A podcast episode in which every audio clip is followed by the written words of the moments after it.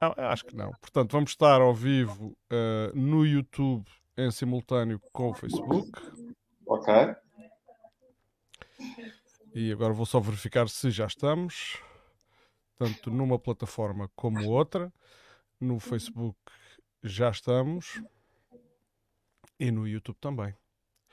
Pronto, vamos a isso. Vamos a isso. Uh, antes de mais, uh, eu, eu, reconheço aqui os erros técnicos que cometo, então comparando com, com as live streams do, do, Dr. Alexandre, que, que faz ali um compasso de espera e vai esperando que as pessoas entrem, eu, por norma, uh, faço o direto e arranco logo, até porque depois. não, que... é que é a boa maneira portuguesa, eu já sei que as pessoas depois demoram mais um bocadinho, então. Não, e é bom, e é bom, uh, e, é bom. E eu sou, confesso que sou um bocadinho tosco a fazer estas coisas. Faço assim e depois uh, uh, aposto, aposto dizer, na divulgação a posteriori. mas já estão a entrar aqui algumas pessoas.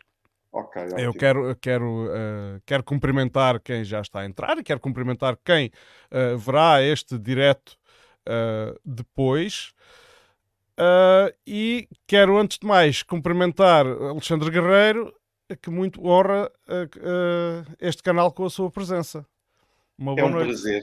É um prazer para mim, João. Uh, aliás, já, já cá tinha estado ano passado, já tinha sido um prazer e tinha naturalmente prometido voltar, porque tinha sido mesmo um tremendo prazer que termos estado aqui à conversa sobre, sobre todos os temas que tivemos e acho uhum. que foi muito interessante. Portanto, naturalmente, que nunca poderia dizer que não, jamais poderia dizer que não perante tão amável a recepção, não só pela do Admira Livre Podcast, como também todas as pessoas que estavam aqui presentes na altura. Uhum. Uh, pronto, e, e, nós, nós agradecemos mais uma vez. E se calhar entrava assim de cabeça nos assuntos que temos aqui uh, para tratar. Aquele mais recente uh, foi a cimeira dos países africanos na Rússia. e eu aqui entrava já na polémica que é, afinal, Uns dizem que foi um sucesso, outros dizem que foi um fracasso. Uns desvalorizam, uns valorizam o facto das delegações estarem em vez do líder, dos líderes, outros des, uh, uh, desvalorizam o facto de só estarem 17 líderes e estarem as delegações. Afinal, que leitura se pode fazer aqui desta, desta cimeira? É, é assim, eu acho que uh, nós temos de começar por pensar que isto não pode ser visto basicamente com a história do uh, o copo meio cheio ou o copo meio vazio. E se nós formos pensar naquela ótica de que uh, ah, é, eu, eu, estou a torcer por um clube ou eu estou a torcer por uma das aulas, naturalmente cada um vai querer puxar a brasa à sua sardinha. Vamos esquecer que está em causa, se é que isso seja possível, que está aqui em causa a Rússia e que não está aqui envolvido os Estados Unidos ou que não estão envolvidos a União Europeia. Vamos esquecer isso e vamos uhum. pensar no seguinte os membros da União Africana são, neste momento, oficialmente 53 Estados. Se de 53 Estados estiveram presentes 47, eh, sendo que dentro desses 47 estiveram presentes os lusófonos, só não esteve Cabo Verde, não esteve o Níger, não esteve o Lesoto, eh, não esteve. Bom, foram, eh, foram outros dois, mas depois tivemos Nigéria. Peço desculpa que isto está aqui a dar as, a dar as notificações. Esteve a Nigéria, esteve o Senegal, esteve a África do Sul, esteve a República Democrática do Congo. Uh, ah, foi o Quênia, foi outro também que não esteve. Uhum. Uh, esteve o Sudão. O Ruanda uh, parece que não esteve também, não é? O Ruanda. É, Peço desculpa interromper. Não, o Ruanda é assim. Eu cometi um erro, cometi uma gafe e depois eu tive de me vir desculpar porque o Ruanda não teve o, não teve o chefe de Estado. Uhum. Mas teve uma delegação, teve, aliás, o seu ministro dos Negócios Estrangeiros, salvo erro, okay. mas teve membros do governo. Okay. E eu depois tive, vim naturalmente pedir desculpas porque induzi as pessoas em erro, em como Nigéria, uh, Ruanda, uh, Quénia e, salvo erro, já não lembro qual era o outro, a República Democrática do Congo não tinham estado presentes. Uhum. Não é verdade. Só o Quénia destes quatro é que não esteve presente.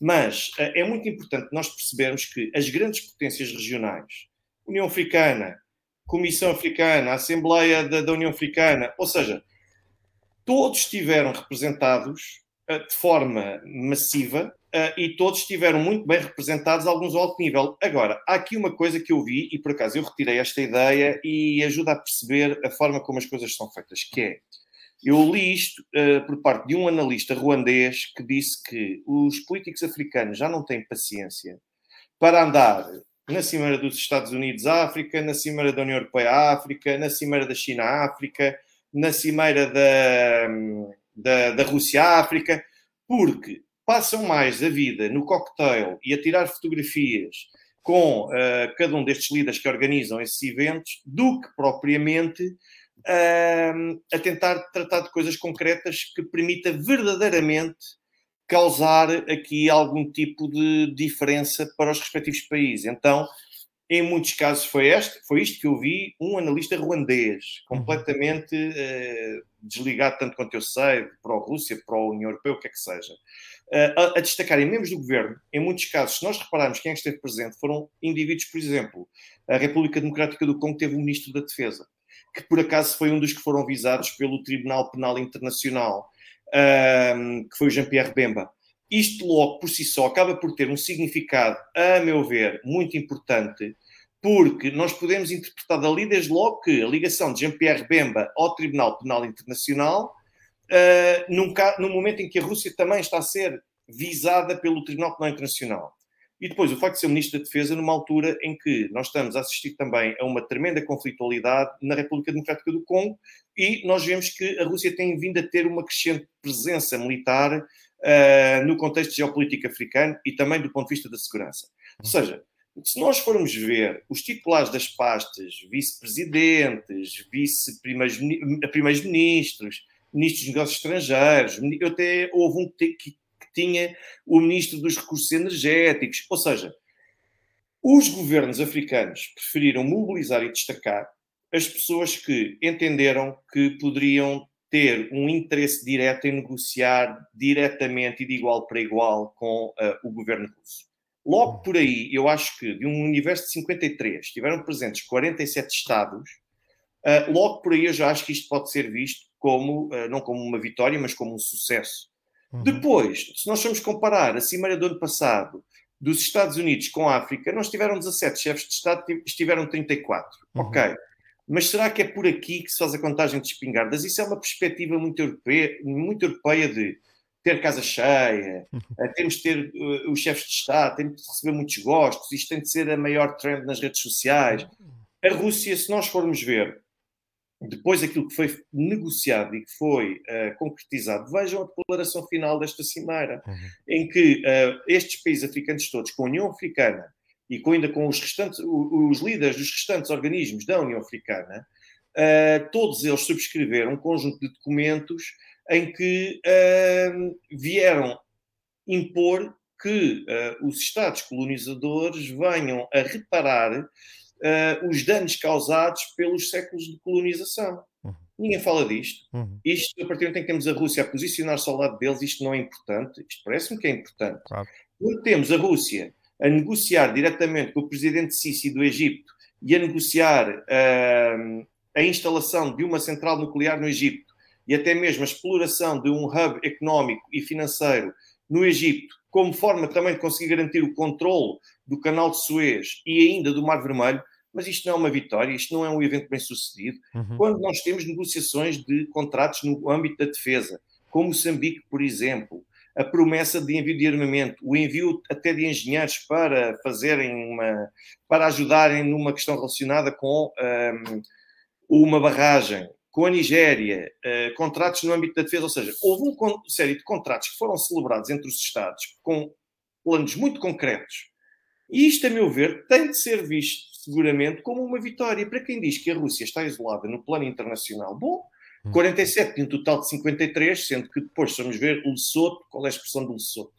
O Quénia é um velho uh, camarada e, e, e, velho fantoche, por assim dizer, tenho que utilizar mesmo esta palavra, também de Estados Unidos e de Reino Unido, e que ganham muito com a ação do Tribunal Penal Internacional. Uh, Cabo Verde. Cabo Verde também acaba por ser um outro Estado que, infelizmente, acaba por estar ao serviço também dos Estados Unidos. Quer dizer, uhum mas uhum. as grandes potências regionais estavam lá todas. Uhum. Marrocos estava lá. a República Democrática do Congo, a África do Sul, com quem ainda agora estavam a dizer que Putin não vai à África do Sul porque tem medo. Bom, não só não tem medo, como ainda agora recebeu o presidente Cyril Ramaphosa. É verdade, é verdade. E, e presidente esse que um, Uh, em vídeos que vi de, num canal de, do YouTube uh, que, que apresenta, que traduz uh, declarações de, de, de, líderes, de chefes de Estado, de representantes do Estado russo, desde Vladimir Putin a Maria Zaharova, e então alguns, num destes vídeos aparecia o presidente sul-africano num, num discurso para com Putin, portanto à volta daquela mesa redonda, Uh, em que ele uh, não, não aparentava ter nada um discurso de, uh, digamos, de país de inferior categoria, até porque ele falava na dádiva, naquela oferta que foi anunciada publicamente pelo Kremlin, Kremlin de, de, dos cereais aos países africanos que tivessem em dificuldade, mas ele até dizia: nós valorizamos isto, mas isto não pode ser só assim. Isto, nós não estamos à procura de, de prendas e de dádivas. E, portanto, isso uh, uh, pareceu-me. Pareceu este foi, é, um, foi, é um dos certos que eu destaco, mas pareceu-me uma, uma relação de iguais e não de, de colonizadores e colonizados. Uh, pronto, e estava só a chamar a atenção para corroborar aquilo que o Alexandre estava a dizer. Mas ainda relativamente a esta cimeira, Uh, na, nas, nas, notícias, nas nossas notícias do mainstream, aquelas que eu sei que o Alexandre já vê cada vez menos, eu também cada vez menos vejo, mas só obrigado a ir vê-las, mais que não seja para poder fazer a crítica, não é? Uh, e então, uh, relativamente a essa, essa oferta dos cereais, era dito como isto é, uh, isto é uma esmola, isto é vergonhoso, isto põe, menoriza o país a quem se oferecem os cereais. E a outra, e a outra, outro dos termos que se usou bastante na comunicação, quando a Rússia decidiu não continuar no acordo dos cereais, fala-se em distribuição de cereais. Mas afinal, o que é que define aqui? Já sabemos que a maioria dos cereais não ia para os países mais necessitados. Mas afinal, o que é que determina aqui quantos cereais é que vão para cada país? Não é o mercado, não são as exigências dos importadores de cada país. Quer dizer, pois. isto não é propriamente um bolo para distribuir pelos filhos em que claro. se diz que se dá o, o, que mais, o que mais uh, necessita. Mas, uh, não querendo ser eu a, a falar sobre isto, gostaria que o, que o Alexandre comentasse sobre afinal, por que razão é que a Rússia não voltou a, a ratificar este acordo? Bom, é assim, em, prim em, primeiro lugar, porque houve um conjunto de uh, obrigações e, e, e, deveres a que ficaram vinculadas todas as partes. E eu recordo que a Rússia não, não celebrou um acordo com a Ucrânia, sob mediação do, da, das Nações Unidas e da Turquia. Houve dois acordos em separados, não porque a Rússia não quis, mas porque na altura a Ucrânia não queria celebrar nenhum acordo diretamente com a Rússia, porque achava que, dado o conflito, que iria ficar mal na fotografia depois de abrir uma exceção para celebrar acordos com a Rússia. A Rússia celebrou um acordo com as Nações Unidas e com a Turquia, e a Ucrânia celebrou outro acordo com as Nações Unidas e a Turquia. Claro que como estes dois, estas duas últimas entidades, são um elemento agregador ou aglutinador, por assim dizer, naturalmente que os direitos e deveres de uma parte teriam de coincidir com os direitos e deveres da outra parte, mas comprometiam-se ambos com as Nações Unidas e com a Turquia. Uhum. O grande problema é que, em primeiro lugar, a questão relativamente aos fertilizantes tinha sido uma questão que tinha ficado em cima da mesa. Ou seja, a Rússia poder, uh, poder ser mantida à exceção para que não se criassem e não se mantivessem uh, sanções relativamente à exportação e ao envio de fertilizantes a partir do mercado russo. E a Ucrânia não só uh, deixou de cumprir a sua parte nesse acordo, como ainda há registros de que a Ucrânia atacou posições porque, apesar dos fertilizantes serem de origem russa ou estarem em mãos russas, importa perceber que vários daqueles que exploram o mercado de fertilizantes e até mesmo a produção e o envio para o exterior, apesar de terem esses carregamentos que passam pela Ucrânia, ah, não deixam de ser fertilizantes que são russos e a Ucrânia chegou a ter uh, vários ataques que foram conduzidos contra zonas onde se encontravam os fertilizantes, ou seja, era uma forma de comprometer e impedir que a Rússia pudesse escoar ou exportar os seus fertilizantes. Uhum. Depois, o ponto número dois era que Uh, e, bem, e, provavelmente todos nós nos lembraremos que numa fase inicial até houve um ataque ao Porto de Odessa que na altura disseram, bom, ainda agora foi celebrado o acordo e já foi violado esse mesmo, já foram violados esses acordos. Não é verdade. Se nós utilizarmos o Porto de Odessa ou outro tipo de infraestruturas civis para fins militares, nós estamos a permitir que essas infraestruturas sejam atacadas e sejam alvos legítimos. Isto é direito internacional humanitário criado ainda antes de haver uma Organização das Nações Unidas. É, são regras costumeiras, estão reduzidas inclusivamente nas convenções de Genebra, nas quatro convenções de Genebra, e respectivos de 1949 e respectivos protocolos adicionais. Portanto, isto não deixa de dúvidas para nada. Não foi direito internacional humanitário que surgiu em 2022 uhum. e inventado pelo Kremlin. Ponto número dois. Uh, portanto, se alguém está a utilizar o Porto de Odessa para, no meio de uh, navios de granuleiros e, e, outro tipo de navios de transporte de cereais, colocar lá, aproveitar isso para fins militares, como transporte de armamento, etc., então, naturalmente, que são fins ilegítimos. E foi, uh, foram identificados vários casos em que isso aconteceu. E depois tivemos ainda um outro exemplo, que é que os destinatários dos cereais tinham de ser países que estivessem a necessidade de, para receber os cereais. E quando eu digo cereais, não me refiro só ao trigo, refiro-me também ao soja, uhum. refiro-me a um conjunto de outro tipo de cereais que são importantes uhum. até para, o, para a indústria agropecuária. Uh, e quando nós vemos os dados, e nós conseguimos ver os dados na página das Nações Unidas, página das Nações Unidas todos os dias atualiza os dados do envio, do cumprimento dos cereais, do, dos acordos relativamente ao envio de cereais para os vários países. Nós vamos ver que cerca de 25% destes cereais foram enviados para a China. Depois tivemos um conjunto de outros países onde se encontra Espanha, Itália, uh, portanto, tudo países que precisam, como podem ver. E depois, quando nós vamos ver os países mais pobres, receberam qualquer coisa como pouco mais de 10% dos cereais, se tanto. Se tanto, se tanto. Eu já não tenho agora em mente os números de cor. Ou seja, no fundo, no fundo, isto não está a ser aproveitado, o acordo dos cereais, para enviar os cereais para quem deles mais necessita. Aliás, há até notícias que foram publicadas em Portugal. Portugal está no décimo lugar dos países que mais cereais receberam. Os silos da trafaria cheios, com navios aqui à espera, imenso tempo para poderem descarregar cereais e depois as pessoas dizem: Ah, mas uh, isto depois vai ser enviado para os países que necessitam. Eu até hoje não vi nenhum dado, nenhum elemento que me diga que aquilo que vem parar a Portugal depois é enviado para estes países. Além de que o custo como há um, um custo maior na, no processo produtivo, isto só vem agravar ainda mais os preços claro. para depois do mercado de cereais. Portanto, isto para mim é um não argumento, a menos que me coloquem aqui a indicação de que fazem como a Rússia está a fazer agora, vamos enviar a custo zero os cereais. Uhum. Eu no nunca ouvi falar disso. No entanto, as Nações Unidas, que deveria ser um órgão, enfim, um pouco mais isento, pelo menos na figura do seu representante, Uh, Guterres foi dos primeiros a dizer que o fim de acordos cereais é um rude golpe para as pessoas mais necessitadas. Disse isto à Lusa. Uh, isso é um rude golpe, mas de facto os números não mostram isto, nem, nem tão pouco uh, ao nível do aumento dos preços do mercado mundial. o que é que leva o, o António Guterres a ter este, este comportamento?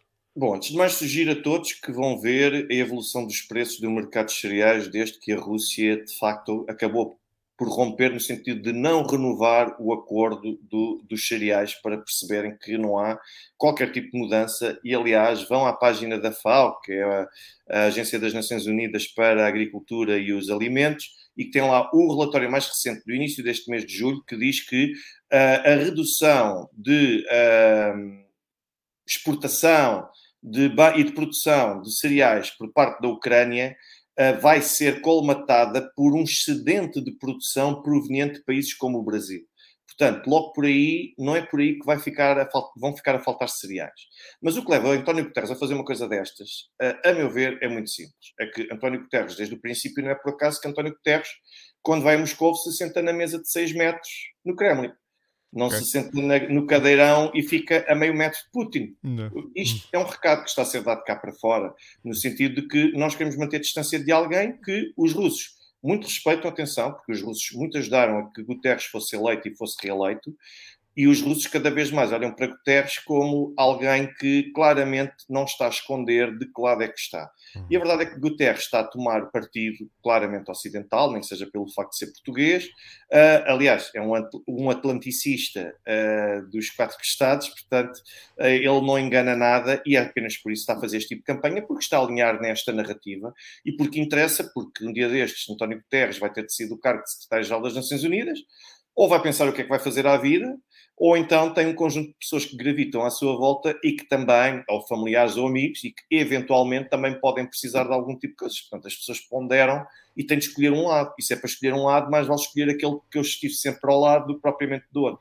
Claro, até porque a posição dele não é uma posição de poder, é uma posição de representação e, portanto, eh, claro. terá sempre poderes maiores por trás de si. É uma uh... de influência. Uhum. Uh, António Guterres pode ser o cargo que tem, não é pela pessoa em si, é pelo cargo que tem o secretário-geral das Nações Unidas, independentemente de quem quer que o ocupe, uh, é uma espécie de rainha de Inglaterra. O que pode fazer é vir cá para fora uhum. e dizer certas coisas, lá está que é isso que o Guterres está a fazer, com o, com o intuito de influenciar a opinião pública. Uhum. esperança é mas não pode fazer muito mais além de constituir comissões de averiguações e vários representantes especiais que uhum. possam investigar, mas não tem poder. Ainda sobre esta cimeira, um dos, do, dos factos que me saltou à vista, uh, e aqui, uh, isto, há aqui ainda toda uma história por detrás do, do sucedido aquele alegado golpe, tentativa de golpe de Estado ou tentativa de motim, enfim, já lhe vi chamar muita coisa foi a presença de Prigozhin na, na, na cimeira. Portanto, aquele que era visto como, ou pelo menos assim se interpretou no, nos diversos canais noticiosos, inclusive é canais, aqueles canais mais proeminentes de Telegram uh, pró-russos. Hum. que uh, era um traidor, que nada menos que o pelotão de fuzilamento, que agora era pronto, uh, no fim o desfecho pelo menos ficava exilado na Bielorrússia e não teria mais influência, e afinal agora surge num evento desta, desta envergadura. O, o, como é que isto se explica? Bom, uh, vamos lá ver. Em primeiro lugar, é imposto a referir que Evgeny Prigozhin não é um, um elemento oficial do Estado russo. Uh, é um elemento foi, é um elemento que durante muito tempo, durante algum tempo, foi contratado pelo Estado russo para prosseguir fins que, em teoria, competiam ao Estado, mas que naquela altura se entendeu que podiam prosseguir os fins de uma maneira diferente, mas não fosse por não expor o cidadão comum a um conjunto de riscos, como foi na altura com o grupo Wagner. Uh, mas Prigozhin não foi, não está impedido de entrar no seu próprio país. E Prigozhin não deixa de ter um conjunto de acessos que teria num conjunto de outras circunstâncias. Uh, ele não falou na Cimeira, ele uh, foi visto nos bastidores da Cimeira. É muito importante sublinhar isto. Portanto, uhum. ele não só não representa o Estado, como depois foi visto nos bastidores da Cimeira, mas a meu ver, eu acho que a partir do momento, não há grande novela para explorar a partir daqui por um motivo muito simples. É que, de facto, Prigogine não foi discursar, Prigogine não foi celebrar nenhum tipo de acordo, Prigogine apareceu nos bastidores da Cimeira a tirar fotografias com, eh, na altura, salvo erro, acho que era, não era o Presidente da República Centro-Africana, mas era o Ministro da República Centro-Africana, uhum. que é uma pessoa quem ele conhece muito bem, porque o grupo Wagner, lá está, está na República Centro-Africana. Uhum. O que é que isto quer dizer? Bom, se calhar quer dizer quase tanto como nós temos um agente de futebol presente num estádio uh, a falar com um determinado jogador ou algo do género. Estava ali a fazer negócios, a tratar dos seus negócios. Provavelmente, provavelmente. Agora, a título oficial não estava. Mas acho que mais do que isso, tudo, qualquer coisa que nós possamos dizer a partir daqui, estamos a especular. Mas claro. não se esqueçam que Prigogine é cidadão russo. Uhum. Portanto, ele foi destacado para, a sua para desencadear a sua atividade em território bielorrusso. Uhum. Mas nada impossibilita que ele vá ainda por cima a São Petersburgo, que aliás tem lá as suas origens também. Portanto, nada impossível. É como nós, portugueses, nós temos o direito de voltar ao nosso país. Claro. Uh, e isto, pronto, mas ainda na, na senda da presença do Prigogine e voltando um bocadinho atrás, portanto, àquele, àquele fatídico dia de, de foi, salvo 23 de junho, agora de repente varreu-se uma data. Uh, 24. De 24, 24 de junho. Uh, aquilo, houve, houve, portanto, houve uma série de vozes que se levantaram e que, e que, algumas delas que desempenharam já papéis importantes no conflito desde 2014. Estou-me a referir, por exemplo, a Igor Girkin, mais conhecido por Strelkov. Uh, também Gubarev, um, um, fervoroso apoiante. Portanto, Strelkov, entretanto, foi preso. Uh, na altura, ele também foi crítico de Prigozhin, enquanto, enquanto o, o suposto motim uh, estava em curso.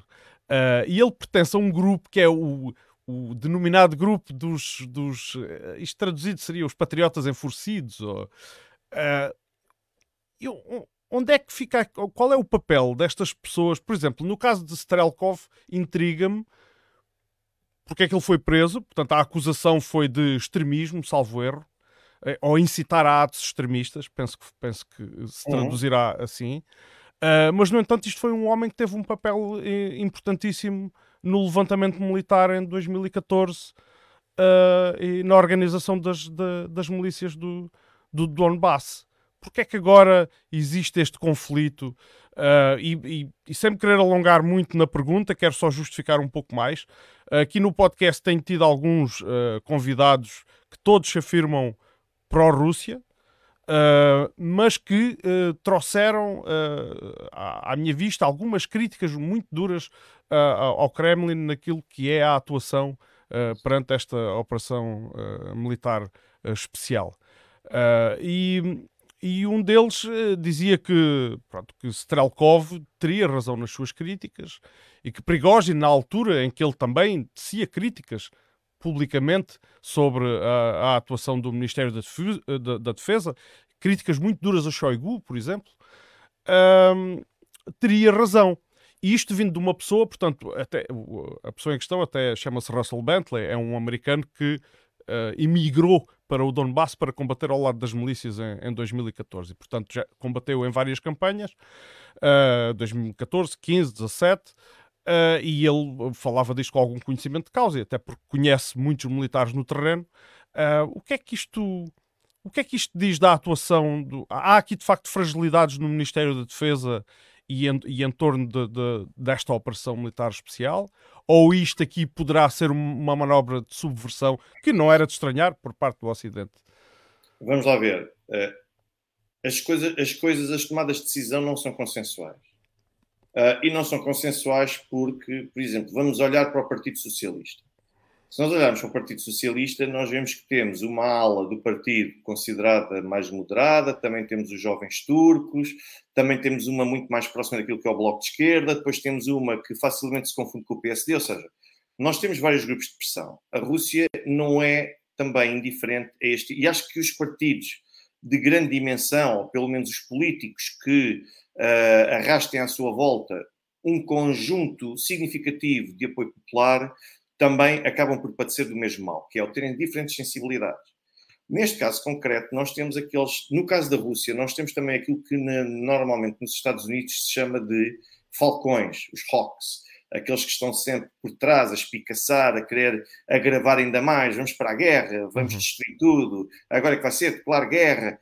E aqui na Rússia acontece exatamente a mesma coisa, com uma ala nacionalista que tem, e até muito mais da direita conservadora, que tem muito mais expressão do ponto de vista social, da, da comunicação social do que propriamente uh, um conjunto de outras pessoas e, e coletividades ligadas ao Edineia Rassia, portanto ao Partido Rússia Unida, que dá apoio e que é a base de apoio de Vladimir Putin. Nós aqui temos meia dúzia de pessoas, que isto faz-me um pouco lembrar as redes sociais, que, como gritam muito, dá a sensação não que são seis pessoas, mas que são 600 mil. Faz lembrar tipo o MRPP na altura do 25 de Abril. E que parece que são, isto nunca mais acaba. E agora, o, bem, o apoio popular destes tipos deve ser inacreditável. Uhum. E é, passa-se a mesma coisa na Rússia. Com uma diferença, é que eu vejo, por exemplo, desde os debates parlamentares, artigos de opinião, eu vejo coisas inacreditáveis que eu penso que isto nem em Portugal se diz. E ainda eu próprio penso, ainda as pessoas dizem que não há liberdade de expressão na Rússia, porque fazem um ataque cerradíssimo, cerradíssimo e direto à forma como Putin é acusado de ser muito suave, muito brando, que deveria declarar a, eh, a guerra, que deveria avançar com tudo. E isto acontece na Rússia. Uhum. E a partir do momento em que existem vozes, cada vez mais vozes, que começam a questionar a autoridade, a liderança e que começam a tentar subverter e minar o ambiente à volta, nós temos de perceber qual é que é, uh, o que é que estas pessoas realmente querem, porque, por exemplo, o Igor Girkin, ele teve naturalmente uma projeção e queria ter uma visibilidade social, mas ao mesmo tempo estar, parecia quase que estava a instigar ao derrubar do, do poder político que está neste momento em exercício. Uhum. E quando as pessoas começam quase a entrar neste nível de tensão, uhum. então podem ser acusadas de práticas extremistas, porque dentro do conceito de extremismo inclui-se não só o terrorismo, uhum. mas inclui-se também a potencialidade de subversão. A, a capacidade mobilizadora e a capacidade de influenciar e de arrastar um conjunto de pessoas a questionarem e até a ameaçarem derrubar eh, o poder e a não reconhecerem a autoridade é esmagadora. Uhum. Portanto, o que se passa aqui é que nós temos diferentes sensibilidades na Rússia. E há um conjunto de pessoas que, por vezes, se excede e que vêm a público ou, ou então nos bastidores tentar regimentar pessoas para perceberem se têm força suficiente para poderem ensaiar qualquer coisa. Uhum. No fundo, eles queixam-se de Vladimir Putin não ser aquilo que o Ocidente acusa Vladimir Putin de ser, é? que é um é ditador. É isso mesmo, e de ser um sanguinário. E eles acusam não, ele não é o suficiente, ele já devia ter declarado guerra. Sim, sim. Declarar a guerra já, deveria, já tinha destruído tudo, já tinha passado no cilindro. Estes debates acontecem uhum. não só na televisão russa, como no Parlamento russo. Só que as pessoas, se não acompanham, mas não seja porque os canais agora estão todos bloqueados e estão todos completamente barrados, as pessoas não têm forma de conseguir ver que isto acontece. Uhum. Mas as pessoas acusam, na Rússia acusam Putin de ser de facto muito suave, muito brando e de estar a ir muito lentamente a resolver as coisas. Aqui acusam-no de ser um cilindro. Uhum. Portanto, vamos ver se, se, nos conseguimos entender. É? Outra das, das críticas, uh, uh, portanto, entretanto, tive a oportunidade de falar com, com mais vozes críticas de com este teor, portanto, que se dizem pró-Rússia, mas que são uh, extremamente críticos uh, do, do, da atuação do Kremlin, que, que, fazem é que dizem que Putin se desculpa demasiado, de que utiliza demasiado a desculpa de que foi enganado pelo Ocidente. E, portanto, acusam-no de facto de, de ingenuidade e de estar sempre a querer agradar o Ocidente. No fundo, quase insinuam que Putin e o Ocidente têm uma relação mais amigável do que aquela que parece, que aquela que aparenta uh, publicamente. E com isso justificam, por exemplo, o facto de uh, ainda, a Rússia ainda não ter empurrado decisivamente, pelo menos para um, criado uma zona, um buffer de segurança na, uh, em torno de centros urbanos como Donetsk, por exemplo, é? que sofre agressões desde, desde 2014. Uh, e isto também não, não deixa de me intrigar, uma vez que, que a Rússia tem, tem, tem um poder militar considerável e que, tal como o Alexandre já tem referido várias vezes, tem-se abstido de meter a carne toda no assador. Uh, não seria do interesse do, do, Kremlin, ainda que não, que, não, que não conduzisse a guerra de forma mais brutal, de forma a, a, a perseguir uma vitória decisiva, pelo menos criasse segurança para para estes civis? O que é, o que, é que impede? Eu acho que, uh, para já, o ponto de situação atual é algo que é conveniente à estratégia russa, que é aquela atrição, uh, obrigar os ucranianos, os ucranianos é que neste momento estão a correr contra o tempo e a NATO, hum. porque são eles que têm de apresentar resultados, são eles que têm de recuperar supostamente territórios, se eles têm pressa, têm urgência em avançar, o que significa que a probabilidade de se cometer erros resultante da pressão que a cada dia que passa se vai avolumando cada vez mais em torno tanto da Ucrânia como do Ocidente, pode obrigar a cometer erros e, aliás, esta contraofensiva está à vista. Mas do uhum. ponto de vista estratégico para a Rússia, esta é a situação conveniente, que é a exposição do inimigo, uh, o inimigo a ter de correr riscos e a Rússia muito bem preparada a ter de defender e a gerir a forma como se defende uh, de todas essas investidas, o que está a trazer, continua a trazer resultados uh, bastante positivos na perspectiva russa. Uhum. Depois, uh, mas depois eu, eu, eu, tenho de recuar logo ao início para dizer que eu tendo a concordar até certa medida com aquela observação que foi feita de que Putin acreditou demasiado, não sei, em parte sim, isso é verdade. Putin, mas é assim, mas se as partes não confiarem na outra parte com quem estão a dialogar, então quer dizer, então não vale a pena fazer acordos. Se não houver boa fé, não é? Se não houver um mínimo de boa fé, uhum. isso, quer dizer, eu não vou fazer um acordo com uma pessoa de quem eu estou desconfiado que me vai apunhalar. Uhum. Acho que ninguém vai fazer isso. Uhum. Portanto, primeiro quero as garantias antes de celebrar qualquer tipo de acordo. E em abono da verdade tenho que dizer o seguinte: sim, a Rússia depositou muita esperança e confiou uh, no Ocidente, mas não confiou cegamente. E tanto não confiou cegamente no Ocidente que, desde 2014, que a Rússia se tem estado a preparar para a possibilidade de ser apunhalada.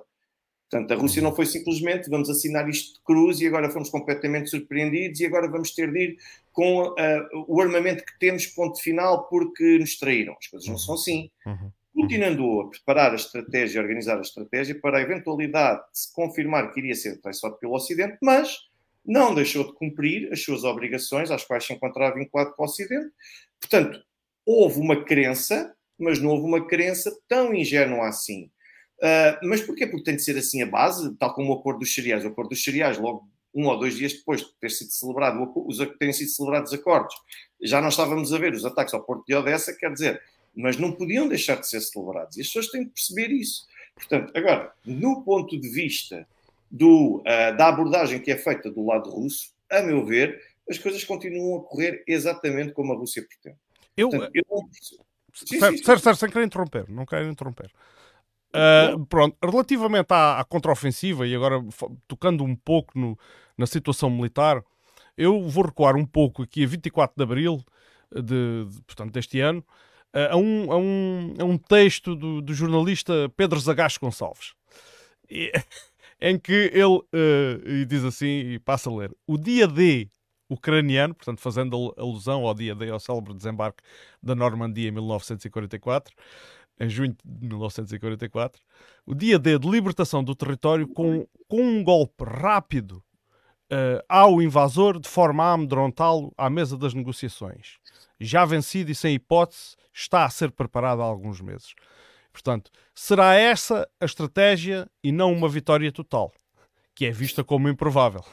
Portanto, isto, o texto depois continua a dizer que aquilo era em meia dúzia, dois ou três dias, salvo ver, para chegar ao, ao, ao Mar Negro e ao Mar de Azov e por aí fora. É um sonhador. e então, o resultado, quer dizer, houve de facto uma grande preparação e isso é notável agora no, no, no decurso das operações, quer dizer, mais que não seja por a quantidade de material que aparece destruído no, nos vídeos que, a, a, que vamos tendo acesso, uh, sempre através de canais de Telegram. Curiosamente, toda a gente aí vai beber. Uh, a, a Ucrânia tem capacidade para manter esta, este ritmo de ofensiva, uma vez que uh, tudo aparenta, tudo indica que as baixas têm sido muito pesadas.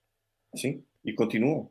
E a verdade é que continuam a ser muito pesadas, uh, a ser muito pesadas a todos os níveis, não só em termos de perda de armamento, como a nível de perda de homens. A Ucrânia está neste momento com um problema demográfico que, uh, que se desdobra em várias situações distintas.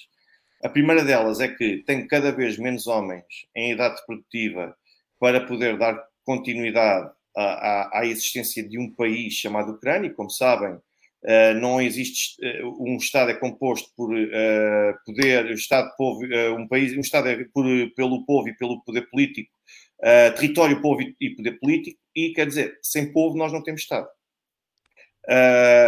Este é o primeiro problema. O segundo problema é que o fluxo de refugiados que tem vindo para o Ocidente, de, de, do total do universo que tem sido refugiados, mais de 90% são mulheres e crianças.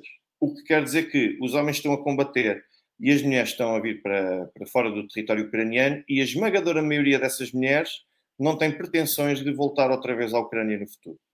Portanto, querem a tratar da, da sua vida. Ainda esta semana veio uma reportagem no New York Times sobre isso, em que até dava conta de um dos milhares de casos que se estão a passar de um indivíduo que era casado, tinha filhos e, quer dizer, foi mobilizado para, para, para o conflito, a mulher é refugiada com os filhos e, uh, entretanto, a mulher arranjou outra pessoa e fez a sua vida no Ocidente. E este é o reflexo de muitas outras ucranianas e, quer dizer, ele perde a família, não por terem morrido, mas porque desapareceram, não querem voltar à fala com ele. Uhum.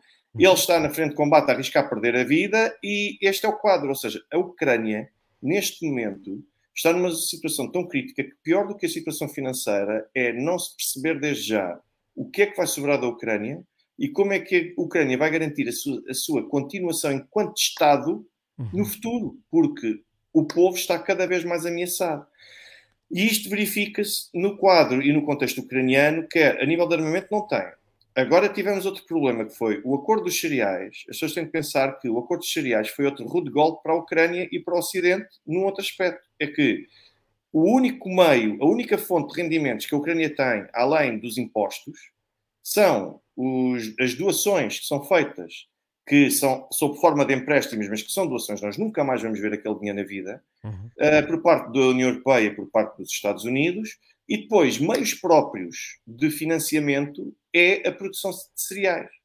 Se o acordo fica inviabilizado, o acordo de cereais fica inviabilizado, quer dizer que a Ucrânia tem de reduzir ainda mais a sua fonte de rendimentos para poder sobreviver e para se poder manter, uh, e sendo que isto exige do Ocidente a necessidade de responder ainda mais, com mais sacrifício financeiro, para manter a Ucrânia ligada às máquinas. Uhum. Portanto, este é o ponto de situação da Ucrânia. Um país que, em dezembro do ano passado, teve uh, uma retração da economia superior a 40%.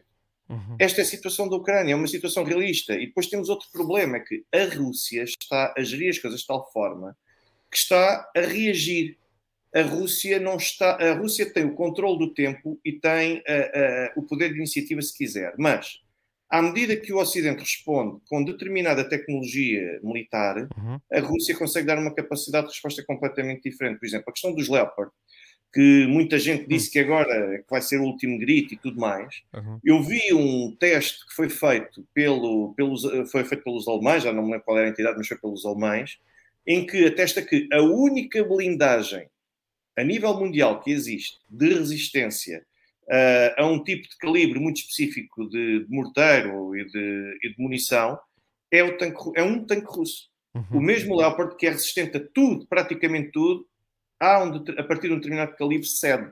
Uh, e quem diz isto diz um conjunto de outras armas. Os russos têm conseguido neutralizar. Nunca mais se ouviu falar dos HIMARS. Nunca mais se ouviu falar dos Storm Shadow mesmo Starlink, o Starlink de Elon Musk, nunca mais ninguém ouviu falar. Por acaso ouvimos, por acaso aí ouvimos falar, eu hoje li uma notícia que tinha duas horas, uh, e em que dizia que, eh, portanto, eram fontes ucranianas a queixarem-se que o Starlink estava a ter problemas por contramedidas russas, por, por causa do efeito contramedidas russas porque os russos conseguem, através da chamada guerra eletrónica, por assim dizer, neutralizar o sinal. Os, os, uh, aqueles dois drones que hoje atacaram uma área residencial em Moscovo, uhum. uh, eles foram para lá porque foram, tiveram um sinal que foi interceptado também pelo sistema de defesa russo. Portanto, os russos vão conseguir neutralizar tudo o que é equipamento da NATO e equipamento que a NATO está a vender, a vender como sendo o topo de gama e sendo a nata da NATO. Uhum. E a Rússia, volto a dizer, a Rússia ainda tem a tecnologia militar, a meia Rússia não está a atingir a, o seu potencial pleno. Mesmo a nível de recursos hum. humanos, a Rússia fez uma mobilização parcial. Sim. sim. Compreende muitos voluntários. Só em voluntários, salvo erro, são 70, 80 mil. Voluntários. Uhum. Atenção, portanto, nem sequer é mobilizados uh, diretamente. Ou seja, a Rússia ainda não pôs o pé no acelerador, ainda não meteu a quinta. E nós já vemos o, o Ocidente já está com o carro a entrar em red line. Portanto, uhum. uh, nós temos aqui, é por isto que eu acredito que se as coisas se mantiverem da maneira como têm mantido até agora, a menos que a Rússia cometa algum tipo de erro gravíssimo, pode acontecer naturalmente, são homens que estão aqui por trás, a Ucrânia não vai ter grandes hipóteses. Portanto, quem escreve esse tipo de coisas sonhadoras, de que agora é que vai ser, e agora é que, eu, agora é que a Ucrânia vai receber isto e vai receber aquilo, lembrem-se que, neste momento, quem está no terreno da Ucrânia, a Ucrânia está num dilema. E o dilema é, ou vamos lançar homens inexperientes que tiveram treino da NATO para o terreno, eles tiveram treino da NATO, mas não têm experiência de campo, e aliás, ainda na semana passada vi uma notícia em que esses homens treinados pela NATO, portanto, com treino de excelência, mas sem experiência nenhuma, atravessaram um campo minado e acabou-se a unidade que, que, estava a tentar fazer aquela diligência. Uhum, uhum. Uh, ou tem isso, ou então usa já os elementos mais experientes para abrir caminho, correndo o risco de os sacrificar e depois de ficar com os inexperientes. Eu, por acaso, há cerca de um ano, e estou para convidar outra vez, falei com um indivíduo que se mantém no anonimato, mas que tem um canal do YouTube que se chama War in Ukraine, em inglês, mas que, à medida que acompanho o canal dele, embora ele, a, a, a, perspectiva dele, a posição dele seja pró-Ucrânia, neste, neste, ele é, aliás, ele sente-se ali uh, que está muito sentido com, com o historial da União Soviética, provavelmente viveu uh, sob este regime e, e, tem as suas críticas, mas ele, ele não deixa de ser objetivo nas análises que faz. E quando eu lhe perguntei, perguntei-lhe se ele tinha ligações a, pessoal militar, ele, ele afirmou que sim, e quando eu lhe perguntei se agora que os ucranianos estavam a ser treinados pela NATO, que isso fazia uma diferença no terreno, ele, ele diz, ele disse coisas horríveis do treino da NATO e diz que se não for os nossos homens com a experiência que já têm e que, e, portanto, com os, as táticas e os meios a que estão habituados uh, há décadas uh, a combater e a usar, a, guerra, a guerra não se fazia. E ainda há pouco uh, surgiu uma crítica de um representante, e eu agora não quero mentir e não quero entrar em demasiada imprecisão, mas era alguém uh, da Alemanha que justificava uh, porque é que a Ucrânia não está a ter sucesso. E uma das justificações é que eles não estão a empregar convenientemente as táticas, uh, as táticas da NATO. Portanto, que era, no fundo, aquilo é uma espécie de blitzkrieg, não é? Avançar em massa. Uma das críticas em pormenor que fazia era que atacam com grupos demasiado pequenos de homens. Ora, isto mesmo para uma pessoa que não é especialista militar como eu, dá para perceber que nos dias de hoje qualquer excessiva concentração de meios humanos naqueles campos, que nós temos imagens eh, de sobra, uh, seria um massacre ainda maior, não é? Mas, uh, sim, mas vamos lá ver uma coisa. Se nós olharmos, a Rússia anda desde novembro, dezembro do ano passado a montar as várias linhas de defesa. Uhum. No mínimo tem três linhas de defesa diferentes. E antes de chegar à primeira linha, a Rússia monta uh, uma zona de segurança de sensivelmente 15 km até antes de chegar à primeira linha de defesa. Uhum. É, isto Pronto, sim, sim. É, em traços gerais é assim que as coisas estão montadas. Claro. E ainda ontem estava a ver também uma notícia de, ou era do New York Times ou do Washington Post, uma coisa do género, em que estavam a citar uma fonte, salvo erro, ou era do Pentágono, era da Casa, da Casa Branca, era uma das duas, e que diziam que a Rússia montou uh, na zona de segurança um campo minado de tal forma eficaz que montou logo ali um primeiro escalão de defesa, uma primeira linha de defesa de facto, que tornou virtualmente impossível de ser ultrapassada. Uhum. E que qualquer pessoa que tente passar por ali não tem a mínima hipótese. Portanto, eles bem tentam contornar, não tem hipótese. Uhum. E isto foi dito pelos Estados Unidos. Portanto, quer dizer, e, e isto faz lembrar um pouco aquela expressão brasileira: se correr o bicho pega, se ficar o bicho come que é os ucranianos, o que é que vamos fazer? Vamos lançar os mais experientes? Bem, mas os mais experientes vão já ser sacrificados, ficamos com os inexperientes. Uhum. Não, vamos lançar os inexperientes. Não, vamos basicamente estar a sacrificá-los porque eles então vão já ser dizimados e depois os outros não são suficientes. A Ucrânia não tem, neste momento, hipótese. Não existe a melhor opção dentre todas aquelas que tem. Todas elas são más. Uhum. E todas elas são cada vez piores porque a Ucrânia está a correr contra o tempo e tende a apresentar resultados porque se não apresentar resultados para o ano, nós vamos ter eleições nos Estados Unidos e não só, uhum. e é preciso, e, e, incluindo eleições para o Parlamento Europeu, e é uhum. preciso apresentar alguma coisa com urgência. Uhum. E portanto, quando assim é, as coisas estão todas a correr de feição à Rússia. Uh, a Ucrânia, apesar de tudo, continua. Uh, em, portanto, neste preciso momento, enquanto nós estamos a ter esta conversa, continuam ofensivas uh, na zona de Artymovsk, uh, também conhecida como Bakhmut. Uh, Artymovsk é o nome que os russos dão, Bakhmut é o nome que os ucranianos dão. Uh, nos seus flancos, tanto a norte como a sul, uh, mas aqui também, embora alguns ganhos táticos, diria, não está a ser nada uh, significativo. Ao insistir, de quem é o interesse em que a Ucrânia uh, insista nestes, portanto, nestas investidas sucessivas, investida atrás de investida, isto já dura há mês e meio. Uh, eu não percebo que interesse é que isto serve. Não é o interesse ucraniano, de certeza. Portanto, aí acho, acho, que, acho que estamos claro. de acordo. Uh, o russo também não, porque isto também naturalmente causa uh, baixas no, no, nas tropas russas também. E tem havido alguns episódios, portanto, isto é assim na guerra, ninguém é imune uh, aqueles que lá estão no terreno.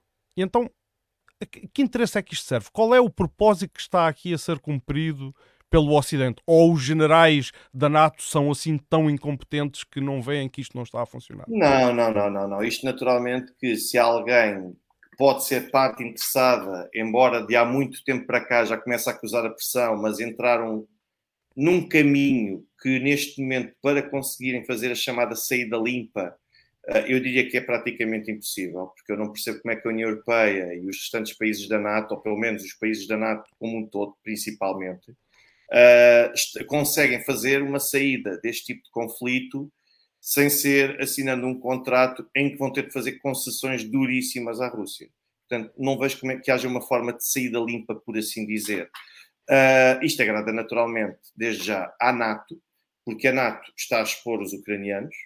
A, a, Ucrânia, mesmo neste momento, o próprio território da Ucrânia, a, o terreno arável, não pertence à Ucrânia, pertence a um conjunto de empresas multinacionais. Portanto, Sim. são essas que têm direitos e que têm interesses uh, em função da forma como, da evolução do conflito que faça. E eu ainda ontem, por exemplo, estava a ver uma peça também uh, na Rússia, de, de, uma comunicação social russo, e que faz todo o sentido, que é, uh, neste momento, é lucrativo para a União Europeia continuar a injetar dinheiro na Ucrânia e arrastar este conflito, bem como para os Estados Unidos, e continuar a arrastar este conflito o máximo tempo possível. Porque as empresas de armamento, o, dinhe o dinheiro que faturam em contrapartida para continuarem a alimentar este conflito é superior ao valor que está a ser canalizado diretamente na Ucrânia. Portanto, importa continuar a arrastar. Se isto numa fase inicial era importante porque entendia-se que uh, através da Ucrânia iriam conseguir desgastar a Rússia e depois poderiam levar a Ucrânia a um ponto em que uh, a NATO pudesse uh, sobrepor-se à Rússia porque já estava completamente desgastada e desmoralizada, uhum. neste momento isso já não acontece. Uhum. Neste momento é continuar também a acharem que uh, vão continuar a surpreender. Eu, a própria União Europeia e os Estados Unidos não acreditam verdadeiramente que vão sair disto de uma forma vitoriosa, uhum. mas vão arrastando. Porque é uma forma de acharem que estão a pôr pressão sobre Putin, estão a pôr pressão sobre a Rússia, que as sanções vão. Vamos agora para o 12 pacote de sanções na União Europeia, já vamos para. Já, já perdi a conta ao valor de, por parte do Congresso dos Estados Unidos para ajudar também a Ucrânia, e a indústria de armamento continua a ganhar, as multinacionais ligadas à área agrícola continuam a ganhar, porque cada vez mais a Ucrânia tem de hipotecar aquilo que tem para conseguir dar algum tipo de garantias de que algum dia vai pagar. Aliás, uh, uh, só, só, fazendo um, um, pequeno parênteses, aliás, isso é um padrão que se verificou desde 2014 após o golpe do Maidan, com a, com a entrada destas empresas uh, em troca de empréstimos do FMI. É? é? um pouco, isto é um pouco o modus operandi que tem acontecido noutros países, nomeadamente na América do Sul e noutros países. Tal e qual, aliás. Basta vermos que o presidente Zelensky promulgou, por exemplo, em 2019, uma das, das, das primeiras medidas, dos, pelo menos os primeiros meses de presença de Zelensky em 2019, foi o de uh, reverter a legislação interna para permitir a produção de organismos geneticamente modificados. Uhum. Por exemplo, porque isso permitiria a entrada definitiva da Monsanto, Bayer Monsanto, uh, no, no, território ucraniano e para colocar os, os, agricultores ucranianos a produzirem essencialmente o que? Milho. Aliás, vamos ver quais são os principais cereais que são produzidos neste momento na Ucrânia e neste momento nós estamos a falar de trigo, eh, de soja, sobretudo para a alimentação animal. Uhum. Portanto, nós vemos quem é que está a ganhar com tudo isto. É que a Ucrânia, isto é um pouco como eu estou na minha casa e eu quero pedir eh, um empréstimo qualquer e vou sempre pedindo empréstimo atrás de empréstimo no efeito bola de neve. Uhum. Quer dizer, vai chegar uma altura em que eu vou hipotecar, naturalmente, eu vou entregar o, o, as minhas joias, vou entregar o meu fio de ouro, vou entregar o meu relógio de ouro, e depois chega uma altura em que já não tem qualquer hipótese e estou a hipotecar a casa, e vai chegar uma altura em que já nem roupa tenho. Portanto, e é o que está acontecendo neste momento com a Ucrânia. Uh, Portanto, e... Se alguém é que é essas pessoas. Aqui, eh, relativamente, eu, eu não quero de forma toda interromper, mas quero só fazer o assunto fluir e queria agora, portanto, entrarmos no campo de batalha. Não quero lá ficar demasiado tempo, vamos nos afastar outra vez. Uh, há, há, dias houve, uma, há dias houve uma, uma visita por parte do, do ministro Shoigu uh, à Coreia do Norte. E, portanto, e, tivemos acesso a imagens de uh, o ministro Shoigu a passear por uma exposição de, de, armas, até onde, onde a Coreia do Norte revelou uns drones muito parecidos àqueles que os americanos têm, uh, os Global Hawk. Uh, e, e, que, mas o Ocidente interpreta, li em várias notícias que, portanto, eu penso que a fonte, para não estar aqui só a tirar coisas para o ar, era o Euronews, exatamente, que dizia que cada vez mais isolado do Ocidente, o Kremlin uh, procura também apoio na Ásia. Uh, isto para já, esta frase cada vez mais isolado do Ocidente, penso que não quererá dizer nada. Não, não. não quero dizer nada de novo. Mas a, a Rússia tem necessidade, isto evidencia aqui alguma necessidade da Rússia de procurar outras fontes de armamento. Uh, sabemos que tem uma base industrial de produção de armamento, mas está a ser suficiente, não é suficiente? O que é que isto pode indicar, esta, esta visita à Coreia do Norte? Tem sido suficiente em função da, da, da capacidade, da, das necessidades no terreno.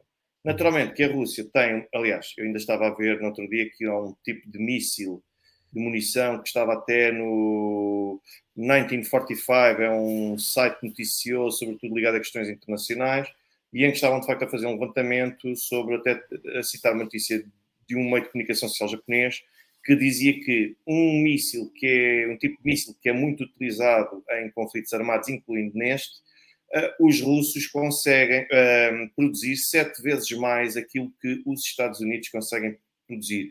Quando eu digo conseguem, é no sentido de eles não os Estados Unidos não conseguem produzir mais, não têm capacidade para mais, não é por uma questão de vontade, é uma questão mesmo de capacidade. Uhum. E então que os países da União Europeia, esses então, face aos Estados Unidos, isso então era quase uma gota no meio de um oceano. Portanto, uhum. logo aqui os russos têm essa capacidade. Os russos estão a produzir, já não me lembro da conta também, mas a nível de tanques, uh, conseguiram uh, multiplicar várias vezes mais a capacidade de produção de tanques.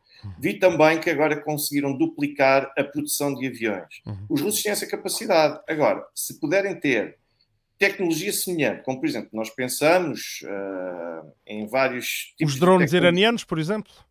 Os, os, os famosos gerânios, uhum. se conseguirem de facto uh, utilizar esse tipo de, de, de, tecnologia de baixo custo e que apresente um grau de eficácia e de totalidade uh, parecido, uhum. e que uhum. seja o suficiente para atrapalhar, para depois poder entrar em ação o armamento russo aqui é uma questão meramente de racional. Diversificação de, de fontes. Diversificação. Se, eu, se, a Coreia do Norte consegue produzir coisas parecidas àquelas que nós precisamos por metade do custo, vamos à Coreia do Norte. Uhum. Isso, uhum. até, isso faz-se em, em, em, todo lado. As sapatilhas da Nike são produzidas no Vietnã. Não é por acaso. Não é por acaso. E o princípio é exatamente o mesmo. Portanto, e a Coreia do Norte, se conseguir isso, e se ainda por cima encontrar na Rússia um parceiro para fugir, a, a Coreia do Norte sim, para conseguir fugir ao isolamento, bom, então a Coreia do Norte com certeza que até faz um preço especial. Até interessa. Portanto, nós temos de olhar para as coisas nesta perspectiva. E depois, está isolado do Ocidente. O Ocidente, estamos a falar de um bloco de cerca de 50 a 53 Estados. Uhum. Só nas, na Organização das Nações Unidas são 193, o que significa que há outros 142 que andam por aí a fazer qualquer coisa. 47 nós já os vimos, portanto, logo aqui desconta-se, vá, já, uhum. já vamos em 90. Uhum. Depois, se descontarmos os asiáticos todos que têm estado com Putin, é a mesma e, coisa. E 47 só de um continente, portanto, isto também tem, tem claro. a sua importância, não é? Vamos descontando, vamos descontando, vamos descontando quando nós vamos ver se calhar quem é que está isolado, é o Ocidente uhum. ou são os restantes. Portanto, acho que é isolamento do Ocidente. Ok, mas isto já não é como há 150 anos atrás, em que a comunidade internacional se resumia aos países do continente europeu. Uhum. As coisas já evoluíram e, por um lado, ainda bem, e uh, neste momento todos contam da mesma maneira. Uhum. Portanto, uh, existe. Uh, o, estávamos a falar desta, questão de, de, do armamento e, de, e, das fontes diversificadas e do fornecimento de armamento, e dentro deste assunto também gostava de perguntar o que é que impede a NATO, ou o que é que está a atrapalhar a NATO de fornecer os, os famosos F-16 à Ucrânia, uma vez que uh, a NATO tem uh, aumentado o fornecimento em quantidade e em qualidade de, de, de, armas à Ucrânia. Portanto, como exemplo disso, mais recente são os mísseis Storm Shadow que estão a ser utilizados da forma como sabemos. O episódio da Ponte Kersh é um, é, poderá uh, ser um exemplo. Não sei se, por acaso, agora esse uh, podcast, não sei se foi com Storm Shadow. Não, foram drones, foram drones, foram drones uh, aquáticos, sim, submergíveis, mas que estão a ser utilizados para fazer ataques à retaguarda das linhas russas. Os Estados Unidos, entretanto, já anunciaram aquilo que diziam sempre que não iriam fazer, que irão fornecer tanques Abrams. Uh, e os F-16, o que é que, qual é a estratégia da NATO aqui no fornecimento de armamento? Não, é, assim, é, é, é um pouco perceber que uh, ao fornecerem esse tipo de armamento, e eu acredito que mais tarde ou mais cedo isso vai acabar por acontecer. Uhum. Aliás, não é por acaso que estão a dar uh, o treino uh, já a pilotos ucranianos, isso já foi anunciado já em vários meios. acredito que vai acontecer mais, mais tarde ou mais cedo, mas a própria NATO tem a perfeita noção de que no momento em que fornecer ou que ceder F-16 à Ucrânia, está a escalar o conflito. Uhum. E que começa a escalar o conflito ainda mais para um nível que o conflito ainda não se encontra, porque basicamente estes, aviões, estes caças vão ser apenas tripulados por ucranianos, vamos perceber se são mesmo tripulados por ucranianos, porque no momento em que forem tripulados por militares de países NATO, então aí estamos perante uma agressão da NATO direta, uhum. mas quer dizer, quem dá as coordenadas, quem dá o treino, quem fornece equipamento, quem indica onde é que estão os alvos, quem fornece as munições, ou seja, é tudo NATO. Uhum. Há, há uma zona cinzenta nesse aspecto do envolvimento da NATO, não é? E eles sabem que. E depois temos outra situação, que é: e de onde é que vão partir os caças F-16? Vão partir da Polónia? Uhum. Vão partir da Roménia? Uhum. Bom, então o ataque, a agressão contra a Rússia estará a ser conduzida a partir, diretamente a partir de um país da NATO. Uhum. Todas estas questões não são fáceis e a própria NATO, os países da NATO têm noção de que no momento em que avançarem definitivamente para isto, estão a escalar o conflito. E aliás, a Rússia já avisou que se forem fornecidos F-16 à Ucrânia, que eles também vão subir uh, a parada em matéria tecnológica. Uhum. Isso eu não hesito, mas acho que, por um lado, lá está, voltamos à mesma questão se correr o bicho pega, se ficar o bicho come. Ou seja, eh, não é possível nós falarmos em contraofensiva uhum. sem termos apoio aéreo. Uhum, claro. Não é sim. possível. Sim, sim. Sim, é, é, é, um, é, é aliás, foi aquilo de que, se, se me permitir o paralelo, uh, no, na fase final da Segunda Guerra Mundial, os alemães ainda tinham bastante reservas de forças terrestres e até eh, equipamento bastante moderno e que impressionou os americanos no primeiro contacto. Estou, estou a falar dos tanques que eram bastante mais avançados, mas eh, tudo, aquilo tudo perdeu o efeito a partir do momento em que havia dominância aérea do, por parte dos aliados e a ausência total por parte dos alemães. E aqui não tem. É Sim. É exatamente a mesma coisa. E aqui uhum. não tem apoio aéreo. Mas uh, se, se derem, se fornecerem esse apoio aéreo também não tem hipótese, porque vão estar a, a, a, atrair do, do inimigo uma resposta ainda mais contundente. Ou seja, é por todos estes motivos, e este é só mais um deles, que eu digo que a, a Rússia neste momento tem tudo de feição a seu favor e está a gerir algo que está a seu favor. A menos que cometa algum erro verdadeiramente estúpido, que pode cometê-lo, estas coisas podem acontecer, uhum. ou que haja alguma inversão por ordem da, da, natureza que possa levar a uma alteração neste momento da, da vantagem que a Rússia leva, é a uhum. Rússia que está numa melhor posição para vencer este conflito e as coisas estão a correr como eles querem, que é desgastar e tentar ver até que ponto é que. Quem é, isto é basicamente à espera de quem é que dará o primeiro tiro. Uhum. Serão os russos ou, serão a, ou será a NATO? Porque a uhum. Ucrânia está aqui mera, de forma meramente instrumental. Uhum. Está a servir de ariete para a NATO. Uh, os Estados Unidos, eu consigo compreender a sua atuação uh, no, no, plano geopolítico, porque, enfim, não tem mudado. Uh, se, convenhamos, têm sido, têm, têm sido coerentes. Houve uma altura em que não tinham oposição, agora começaram a ter. Mas a União Europeia eu, quando digo oposição, é porque os Estados Unidos, com as suas famosas revoluções coloridas, têm um pouco tomado conta do, dos países uh, por esses continentes fora e uh, penso que o ponto de viragem foi a Síria. Mas falando da, da, da União Europeia, qual é o interesse da União Europeia? Uma vez que chega a sofrer ataques a infraestruturas estratégicas por parte dos próprios aliados. Pelo menos assim tudo indica. Eu não quero ser também aqui demasiado contundente nesta afirmação, mas uh, penso que o jornalista Seymour Hersh fez um, um belo trabalho neste, neste, neste plano. Uh, privados de uma energia que lhes permitia uma, uma alavancagem da indústria e, do, e de uma economia eficiente. Uh, vemos o piorar das relações com a União Europeia, por exemplo, com as nações africanas, que se começam a levantar cada vez mais vozes contra aquilo que eram os antigos uh, colonizadores.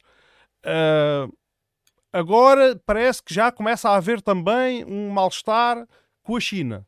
Embora aqui sabemos que a coisa é mais, é mais moderada.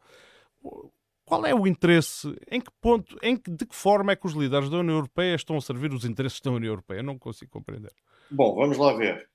No início, se todos nós nos lembrarmos, no início, um, a União Europeia tinha, divergia, divergia quando eu digo, é no sentido de que não seguia cegamente o mesmo modo de procedimento uh, dos Estados Unidos.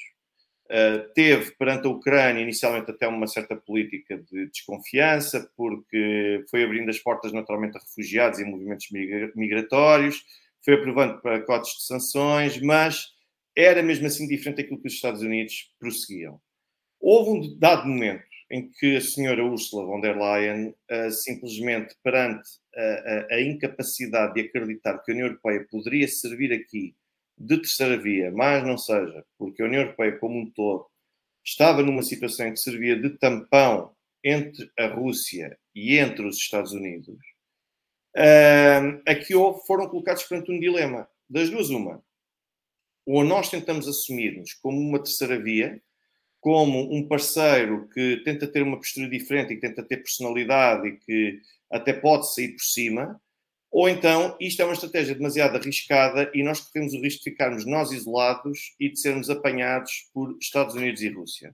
E a solução que foi uh, tomada pela, pela senhora Ursula von der Leyen foi a de vamos seguir incondicionalmente tudo o que os Estados Unidos disserem, porque neste momento o Ocidente tem de estar unido, custo custar. E aquilo que Ursula von der Leyen fez, bem como a Comissão Europeia, e por isso é que eu digo que o ano que vem vai ser vital para as eleições ao Parlamento Europeu, porque, é, embora seja indicado uh, o Presidente da Comissão Europeia, mas é no Parlamento Europeu que depois é ratificada uh, e é legitimada essa nova Comissão Europeia, Uh, o que Ursula von der Leyen fez foi vender completamente, abdicar de a União Europeia ter personalidade própria, ter uma política externa própria e vendeu completamente a União Europeia e a Comissão Europeia aos Estados Unidos. Portanto, neste momento, no, eu não encontro outro adjetivo para conseguir eh, qualificar aquilo que é a União Europeia a não ser um puro fantoche, um, uh, um boneco que simplesmente uh, repete tudo aquilo e que confirma e ratifica tudo aquilo que vem de Washington.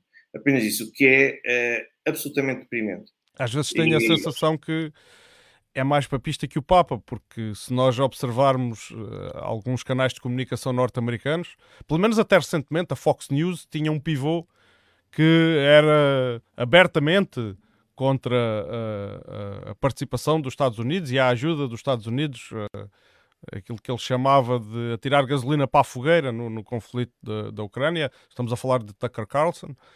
Uh, e nós nunca vimos tal pivô no, no, nosso espaço noticioso europeu, não é? Uh, até dá uma sensação que existe mais liberdade de expressão e, e foi um, e, e, foi uma e era uma percepção que nós europeus tínhamos que era ao contrário, que a Europa era, era mais à frente, era mais progressista uh, nas ideias e na forma de organizar a sociedade.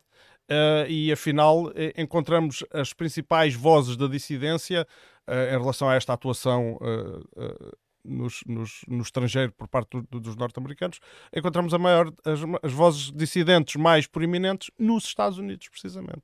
Que é uma coisa que cá é, e o Alexandre Guerreiro então é prova viva disso, né? que tenta expor os, os seus argumentos e é automaticamente caluniado de todas as formas. Quer dizer, começámos com aquela coisa do espião para o Putin. Ah, sim, isto mais acaba. Sim, claro. mas agora imagino que continue. E, portanto, e, sim, e volta sim, e meia acha assim umas, umas hit pieces, né, como dizem os, os americanos. Uh, portanto, são uns artigos jornalísticos que são uh, direcionados a destruir a, a, a pessoa. Uh, eu gostaria de falar aqui numa, numa, numa coisa, num evento que aconteceu muito recentemente, e, e falando ainda da África, que foi no Níger, o golpe de Estado no Níger. Uh, em que foram vistas imagens de uh, multidões uh, com bandeiras da Rússia e a, e a, e a tecer loas ao, ao, Vladimir Putin. E, e, então a minha pergunta aqui, talvez fazendo aqui, poderá ser percepcionada como um conteúdo um pouco malicioso, mas é assim: estarão os russos a utilizar as mesmas técnicas de subversão? que têm sido tradicionalmente utilizadas pelos americanos desde os anos 50, que é infiltrar e influenciar movimentos da oposição até que os governos caiam de maduros?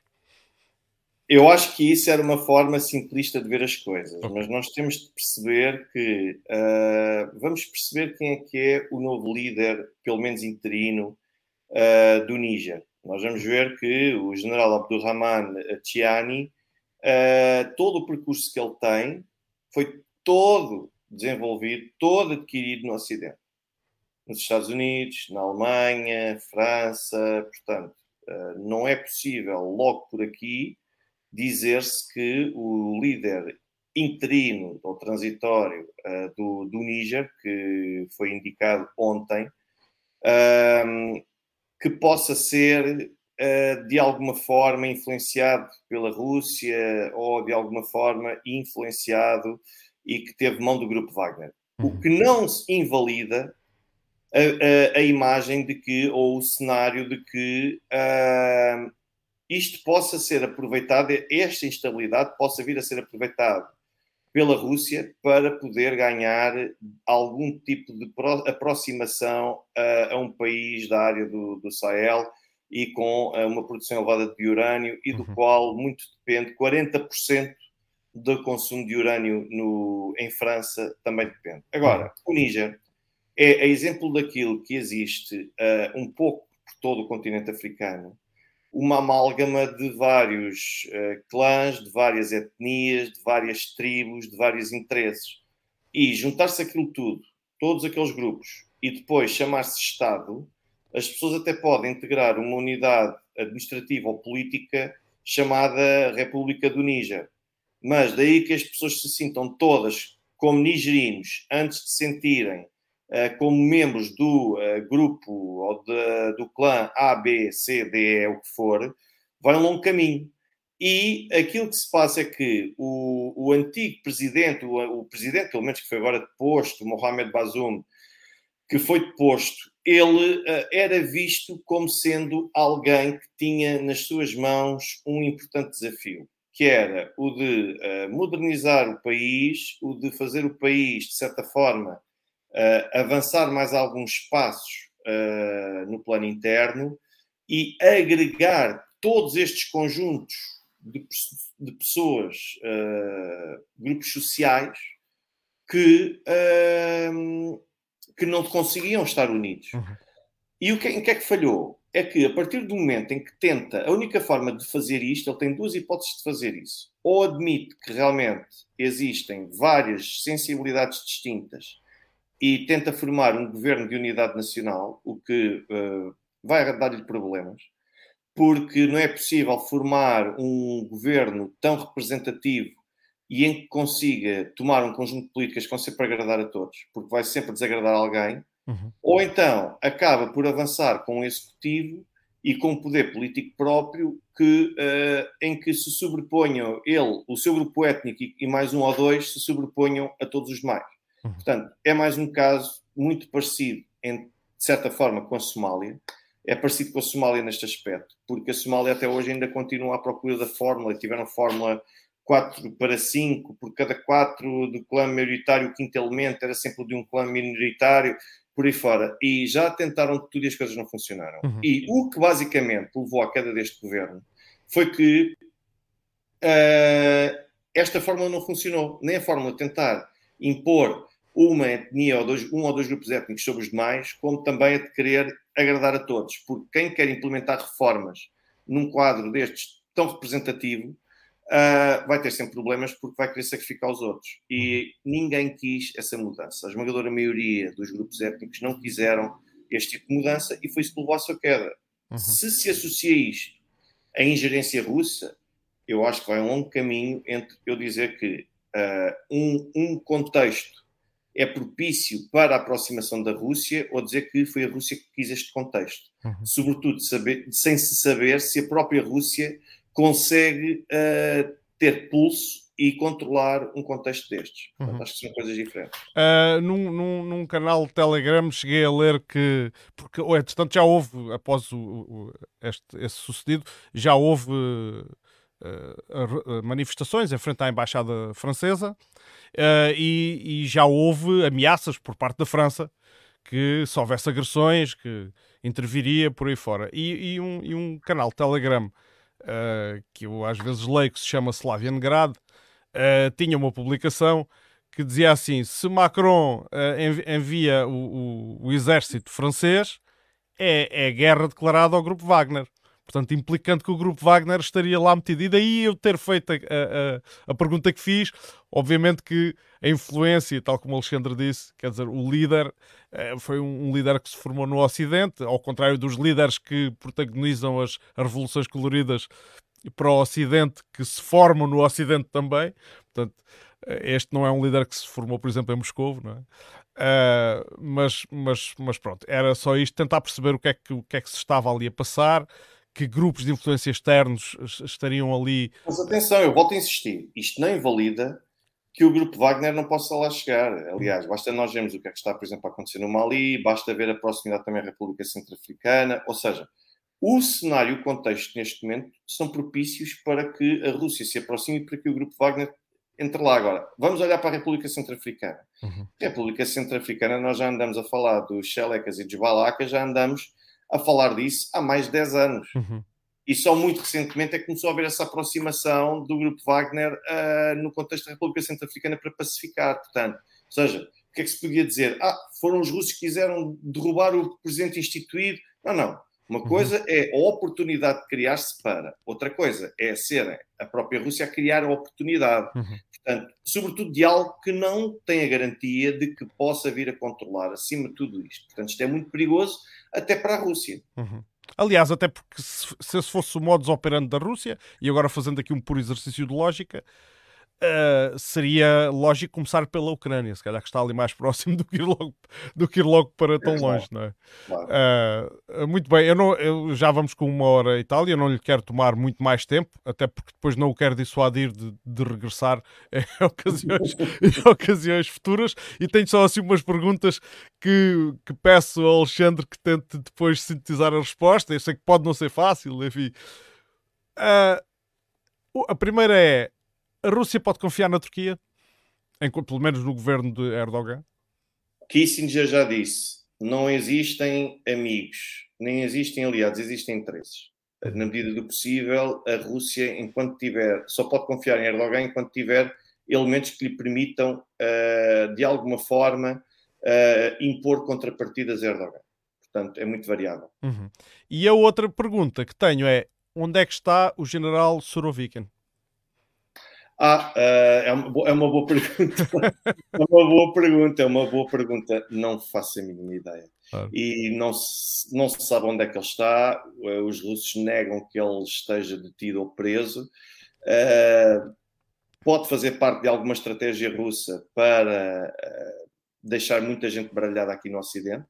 E temos de pensar que estamos neste momento numa situação de conflito armado uh, em que o elemento de surpresa pode fazer a diferença, pode ser uma dessas situações, e de hoje para amanhã, subitamente, vamos encontrar Sorovikin uh, num sítio que nós nem sequer pensávamos que ele estaria. Uhum.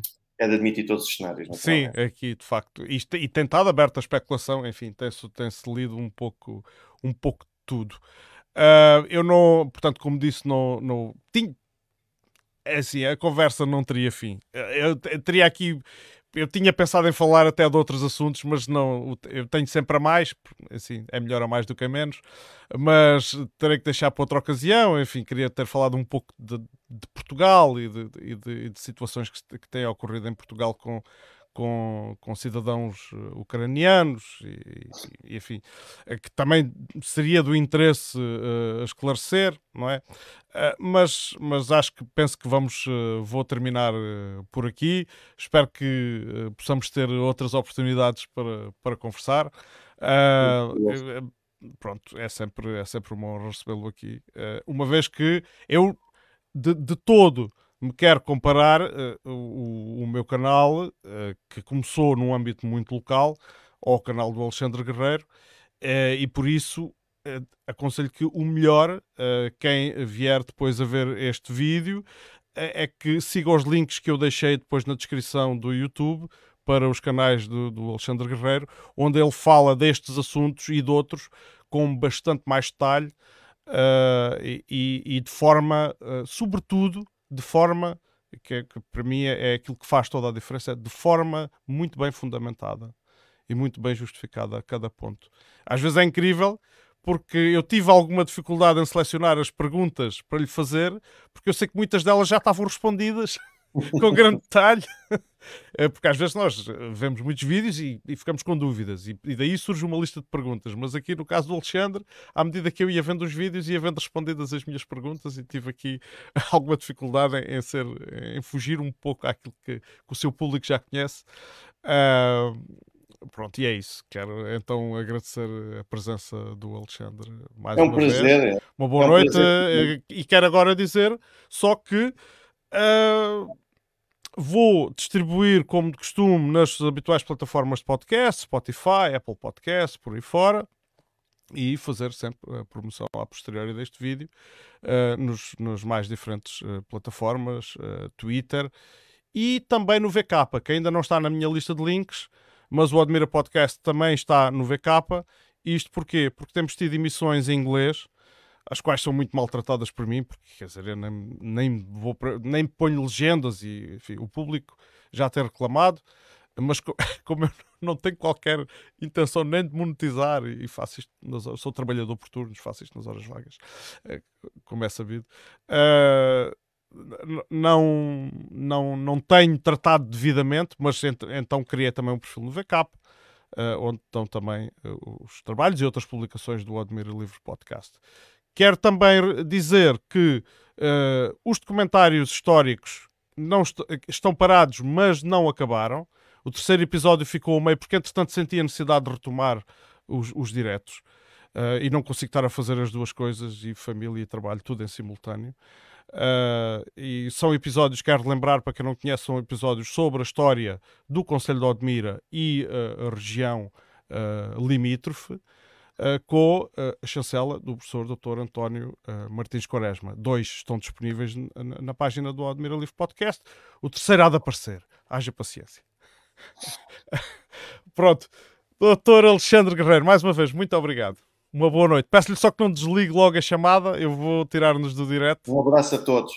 O meu abraço a todos e obrigado por acompanhar e também por admirar. É sempre um prazer voltar aqui, portanto, sempre que, que me convidar, naturalmente que estarei mais que disponível, é um prazer. Muito obrigado, uma boa noite. Ora, tirar aqui do YouTube e tirar